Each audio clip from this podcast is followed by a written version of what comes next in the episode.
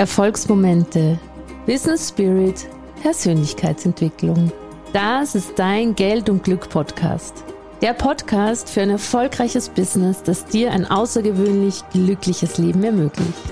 Ich bin Christina Sternbauer, dein Host hier und früher war ich Ärztin. Heute bin ich Top-Expertin für ganzheitlichen Businessaufbau und authentische Kundengewinnung mit Herz. Komm mit mir auf eine magische Reise, in der wir gemeinsam dich und dein Unternehmen auf Erfolgskurs bringen. Zusammen machen wir möglich, was du vielleicht noch für unmöglich hältst.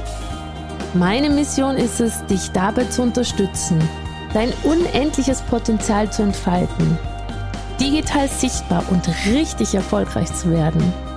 Denn dein Traumleben wartet nur darauf, von dir gelebt zu werden.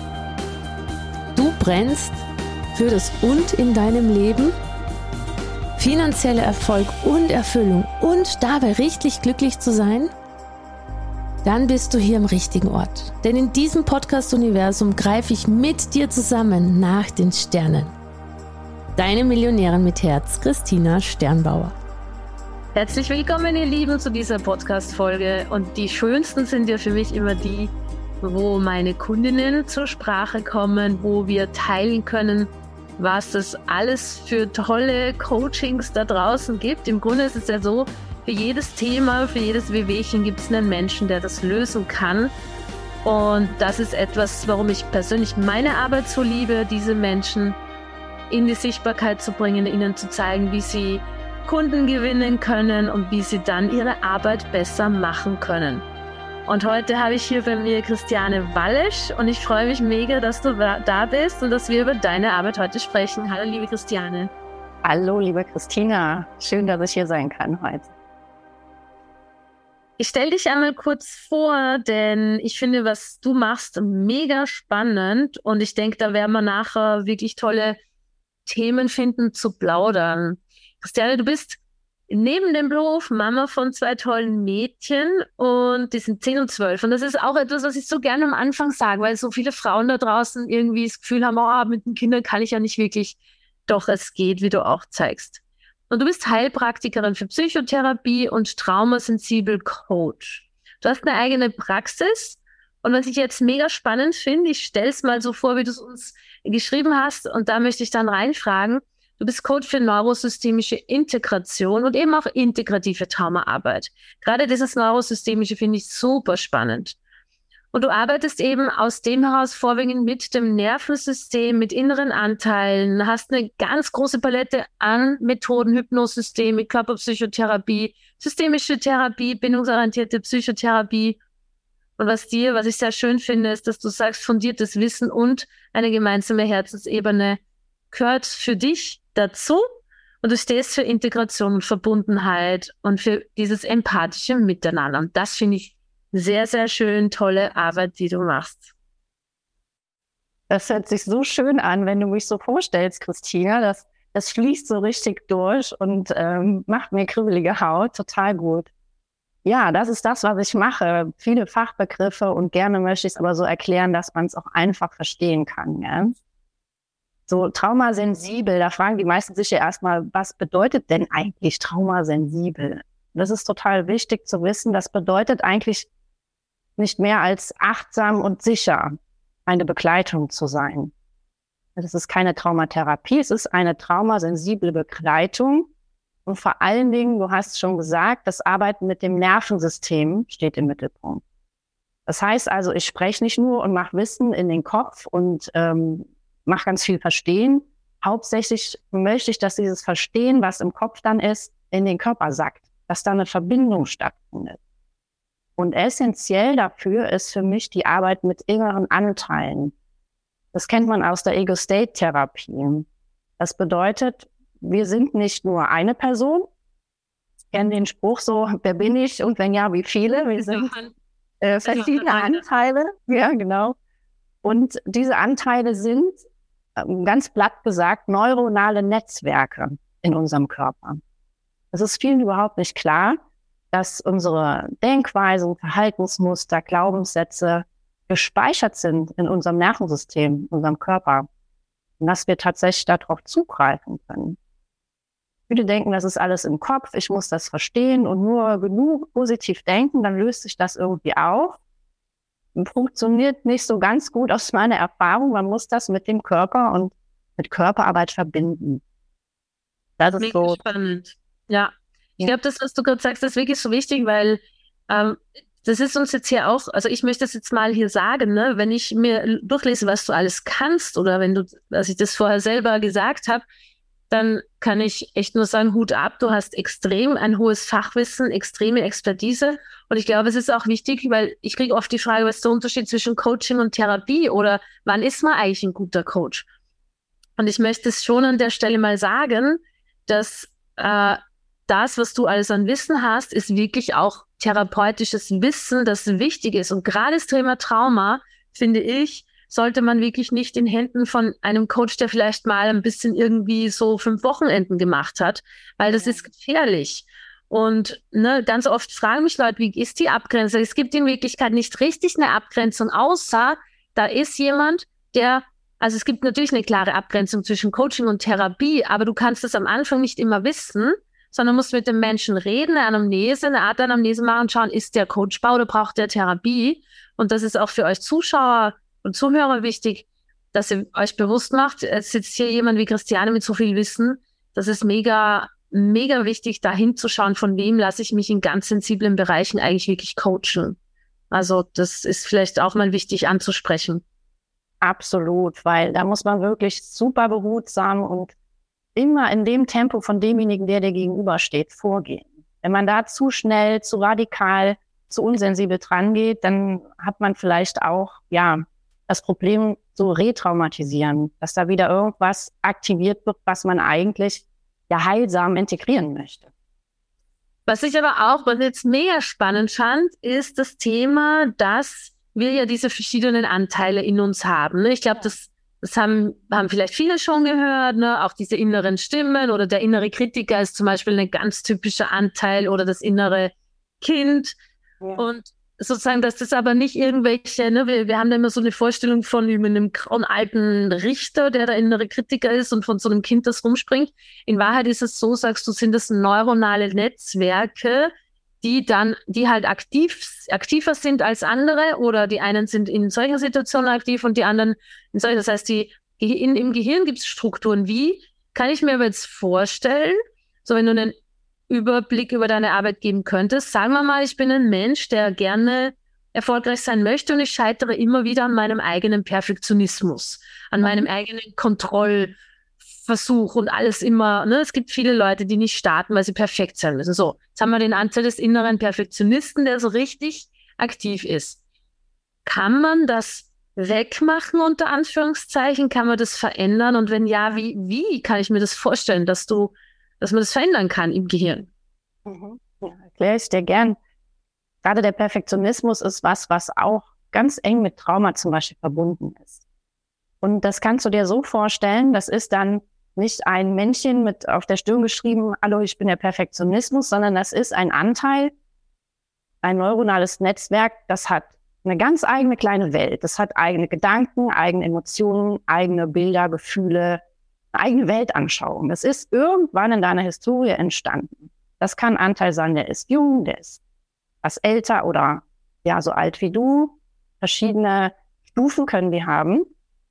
Und denen möchtest du begegnen, um natürlich solche ungünstigen Verhaltensmuster äh, auflösen zu So wegwerden ist weg. Heuwägelchen.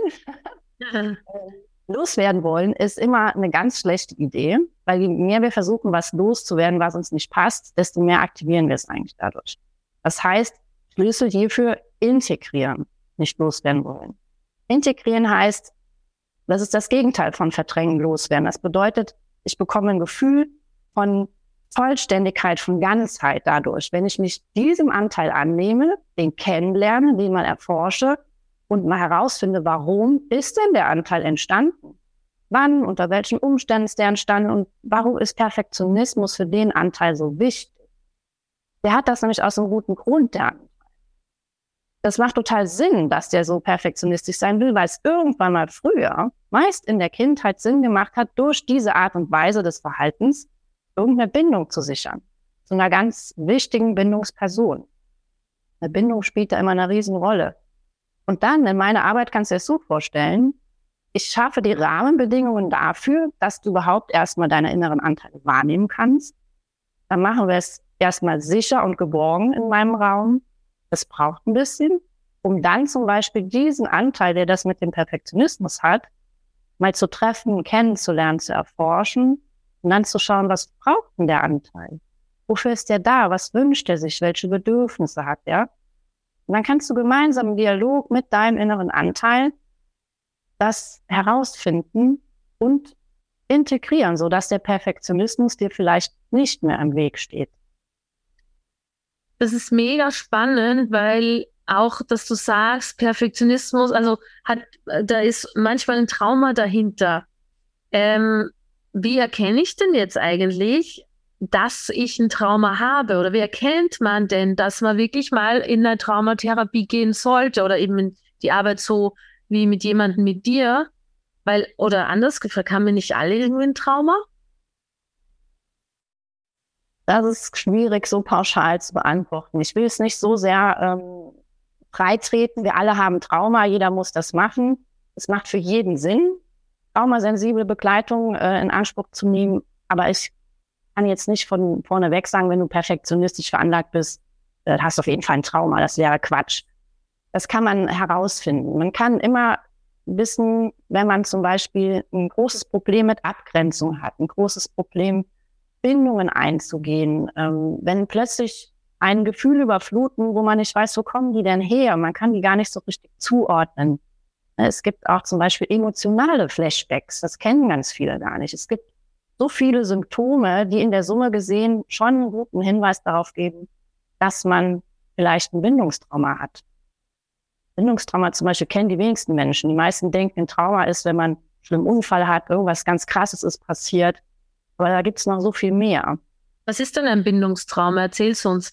Ich frage jetzt auch wirklich deshalb, weil hier hören ja viele Menschen zu in diesem Podcast. Hier geht's ja um Business, aber auch um glückliches Leben. Und ich glaube, sozusagen ein Bindungstrauma führt ja, also ich weiß, was ein Bindungstrauma ist, aber am Ende führt es zu, dass du, ne, wenn wir ein Business aufbauen wollen, da erfolgreich sein wollen, müssen wir fähig sein, Bindungen zu knüpfen, weil wir müssen in eine Zusammenarbeit gehen können. Wir müssen Vertrauen schaffen können. Wir müssen, auch wenn man zum Beispiel Verkaufsgespräche führt, uns einlassen können. Wir müssen den Menschen das Gegenüber auch halten können. So, wenn man jetzt ein Bindungstrauma hat, dann wirkt sich das ja auch erstens aufs eigene Leben aus, aber auch aufs eigene Glück. Kannst du da ein bisschen was dazu sagen? Was ist denn ein Bindungstrauma, wenn du sagst, die meisten kennen das gar nicht? Das kann man so beschreiben, dass man auf der Ebene der Bindung, das ist ja quasi das Wichtigste, was, was wir haben als automatisch hinterlegtes System, wenn wir auf die Welt kommen, dass wir erstmal nach Bindung suchen. Das ist überlebenswichtig. So, Essen, Trinken natürlich auch, Fürsorge, Körperkontakt, Zuwendung. Aber das alles ist ja Bindung unterm Strich. Und wenn wir das nicht haben, dann, dann stirbt der menschliche Körper einfach. Und dieses Bindungstrauma, das kann entstehen, wenn wir keine sicheren Bindungspersonen in unserem Heranwachsen haben. Wenn die zum Beispiel emotional nicht für uns da sind, wenn die uns ähm, gewalttätig gegenüber sind, wenn wir in ganz ungünstigen Bedingungen groß werden, wo einfach diese Bindung sehr unsicher uns gegenüber steht, dann kann ein Bindungstrauma entstehen. Es mhm. können sich natürlich auch ungünstige Bindungsstile herauskristallisieren, äh, die wir entwickeln, wenn wir zum Beispiel mal eine sichere, mal eine unsichere Bindungsperson haben, da irgendwie verwirrt sind. Das kann man vielleicht auch nicht immer so ganz genau erkennen. Das ist ein bisschen schwierig. Das braucht auch einfach Zeit, bis sich das so herauskristallisiert. In Fällen, wo es wirklich eine Bindungsstörung ist, ist es sehr eindeutig. Da hat man wirklich gestörtes Verhältnis mit sich oder anderen Menschen umzugehen. Aber so ein Bindungstrauma, das ist meistens unterbewusst. Ich sage mir, das kannst du dir so vorstellen, ähm, wenn du dir eine weiße Wand anschaust und da ist ein riesen fettes Loch drin, dann kannst du sehen, da ist was passiert, da ist was Schlimmes passiert. Da ist äh, ein Trauma passiert. Da kann man Verständnis für haben, da ist wirklich was kaputt gegangen. Aber bei einem Bindungstrauma kannst du dir das so vorstellen, vielleicht hilft das Bild ein bisschen. Du siehst eine weiße Wand und da ist so ein ganz klitzekleiner Fleck drauf. Und es stecknadelgroß. Und wenn du anfängst, an der Stelle mal die Tapete ein bisschen abzukratzen und schaust mal dahinter, dann siehst du, dass im Mauerwerk ganz viele feine Risse sind. Dass vielleicht dahinter die ganze Tapete schimmelig ist. Das ganze Mauerwerk ist durchzogen. Und das ist von außen gar nicht so zu erkennen. Es ist einfach eine in sich total instabile Wesensstruktur. Das ganze System ist davon, ja, durch, durchlaufen. Vielleicht kann man sich besser vorstellen, ja. Super, super Bild auch. Hast du eine, also kann man Bindungstraumata oder Traumata, ne, manchmal hat man ja so das Gefühl, boah, das ist so heftig gewesen, ein, ein, ein krasses Trauma, wirklich eine Gewalterfahrung oder so, oder auch so ein Bindungstrauma, kann man das wirklich integrieren, sodass man wirklich glücklich ist und das für sich so transformiert, dass man glücklich leben kann, dass man Beziehungen aufbauen kann. Das, das, das ist die erste Frage. Die andere Frage frage ich dann. Ja, die Antwort ist ja, es ist möglich, auf jeden Fall. Und es ist auch nie zu spät, damit anzufangen. Und die Hauptsache in dem Punkt ist, dass ich in mir selbst eine Sicherheit und eine Geborgenheit wahrnehmen kann. Weil oft, wenn du mit diesen Themen durch die Welt läufst, dann hast du immer so ein Gefühl von Unsicherheit. Du fühlst dich nicht geborgen, nicht dazugehörig. Du denkst, so, ich, hier stehen 100 Leute, aber ich fühle mich überhaupt nicht mit irgendjemandem verbunden. Und du kannst aber dieses Gefühl der Verbundenheit zu dir selbst wiederherstellen und damit das auch wieder im Außen spüren. Das ist möglich, ja. Und was mich auch immer interessiert ist, ich glaube, dass sehr viele Menschen Angst haben, zur Psychotante zu gehen oder zum Psychologen. Ich bin ja nicht verrückt oder so, ne? Das brauche ich nicht und trotzdem in ihrem Leben immer wieder Schwierigkeiten haben. Wie, wie kann man sich denn öffnen dafür zu sagen, hey, jetzt beschäftige ich mich mal mit mir, mit meinen inneren Anteilen. Ich kehre nicht den, ich kehre es nicht unter den Teppich, sondern ich weiß, wenn ich das aufräume, dann habe ich ein glücklicheres Leben und auch ein erfolgreicheres Unternehmen in Wirklichkeit. Ja, absolut. Und das, das macht einfach Sinn, den Mut aufzubringen, für sich selbst da mal einzutreten, weil man wirklich da Schritt für Schritt lebensverändernde Dinge herbeiführen. Und ich sage es nochmal ganz bewusst, es kann wirklich lebensverändernd sein, weil den Zustand, den man kennt, diesen chronischen Zustand, der ist für einen normal. Aber wenn man dann mal ein Gespür dafür bekommt, wie es auch anders sein kann, dann weiß man, wofür es sich lohnt, zum Psychodoc zu gehen. So, ich das ist mal mit den Worten. Und viele haben diese Hemmschwelle, erstens mal dieses Stigma nicht zu haben, oh, ich muss dahin, mit mir stimmt was nicht. Den Zahn möchte ich direkt ziehen, weil alles, was du fühlst, macht immer Sinn. Mit dir ist alles in bester Ordnung. Nur das, was dir vielleicht irgendwann mal passiert ist, das war falsch. Und deshalb muss man gar nicht so ein, so ein Hemmnis haben, sich Begleitung zu suchen. Begleitung ist ja sowieso nur da, um dich bei dem Erforschen deiner selbst irgendwie in deine Kraft zu kriegen. Ich sag ja dem, der mir gegenüber sitzt, nicht so, jetzt machst du das und das und dann geht's dir wieder gut. Dann würde ich mir ein Schild an die Tür machen, ich bin Wunderheilerin und hätte ein fettes Bankkonto, wenn ich nach zwei Terminen alles wieder heile mache. Aber die Menschen, die zu mir kommen, die begeben sich ja auf eine Reise, eine Reise zu sich selbst, um ihren wahren Kern nochmal zu entdecken, der immer noch da ist. Und das lohnt sich einfach sowas von. Und vielleicht hilft es auch manchen zu hören, diese Arbeit, die ist nicht schlimm. Manche kommen dann und denken, boah, jetzt muss ich so den Deckel von dem Fass aufmachen, wo ich den immer oben drauf drücke. Und ich will überhaupt nicht wissen, was da alles rauskommt. Schaffe ich das überhaupt und hört das auf? Die Gefühle und alles, was da rausschwappt, nee, dem fühle ich mich nicht gewachsen. Ich will das weg haben. Aber das ist nicht das, was ich meine Arbeit macht. Den Deckel aufreißen und äh, dann kommt alles raus und ich gehe auf allen Vieren wieder aus der Praxis. Das ist Quatsch. Wenn ich so arbeiten würde, dann wäre es falsch. Dann müsste ich am besten die Praxis schließen. Ich mache das ganz behutsam und achtsam und vor allen Dingen immer in Verbindung mit guten Körpergefühlen. Viele haben zum ersten Mal wirklich einen guten Kontakt zu ihrem Körper, wenn die zu mir kommen. Und spüren, wie viele ressourcige, wie viele wertvolle Anteile auch in uns vorhanden sind. Das, das darf man nicht vergessen Ich arbeite erstmal raus, was alles schon an tollen, wertvollen, unversehrten, gesunden Anteilen da ist. Es gibt ganz viele innere Helfer, die wir in unserem Leben mit uns rumtragen, die sind uns aber gar nicht bewusst.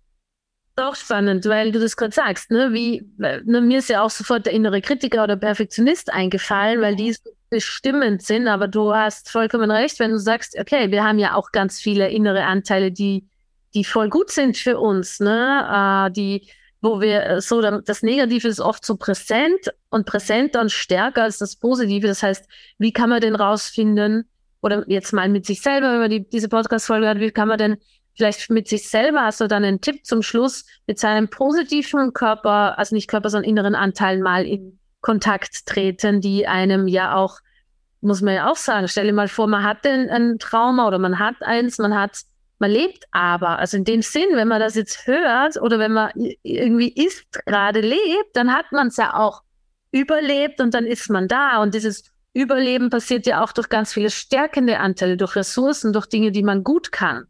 Und ich glaube, das ist mir auch wichtig, die Haltung als Coach-Therapeut zu haben. Es geht nicht darum, schlechte Dinge wegzumachen, sondern die guten Dinge so stark zu machen, dass die schlechten gut integriert werden können. Was auch immer schlecht ist, weil schlecht ist das ja auch alles gar nicht. Ne? Nur in unserer Vorstellung, oh, ich will den inneren Kritiker nicht mehr, der schlecht ist er ja nicht. Der hat dich ja, wie du es vorher gesagt hast, eben geschützt und auch hierher gebracht. Aber was, was gibt es denn, dass ich selber tun kann, dass ich sage, oh, ich will gerne, vielleicht auch was einfach gesunder. Also ist die eine Frage, dann habe ich noch eine Abschlussfrage. Was kann ich denn tun, um meine inneren Anteile zu stärken, die, die mich empowern?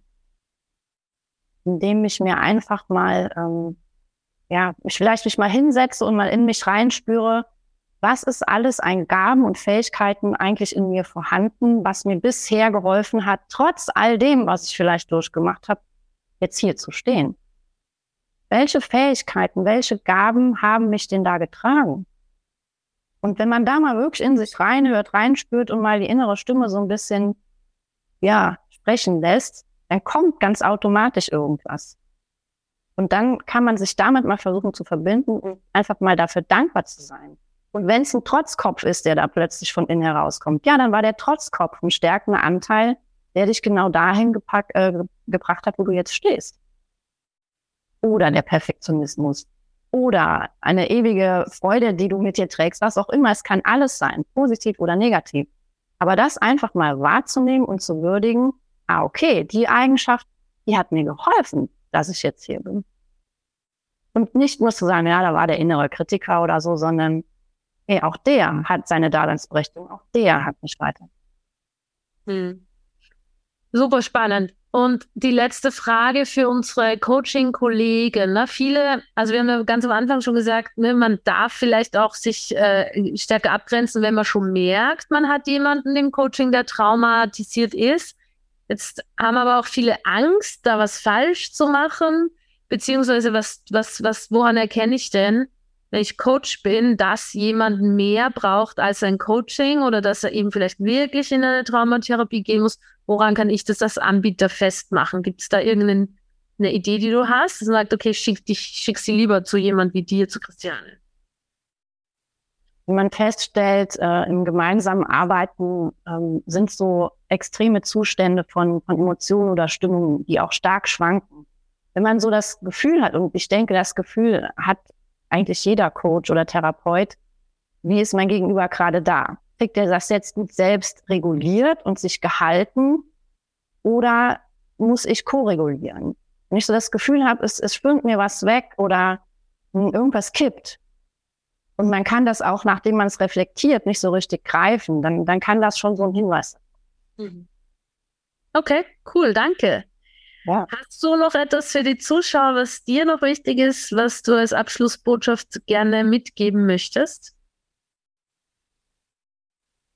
Da gäbe es noch so viel zu sagen, Christine, aber das passt nicht in 20 Minuten.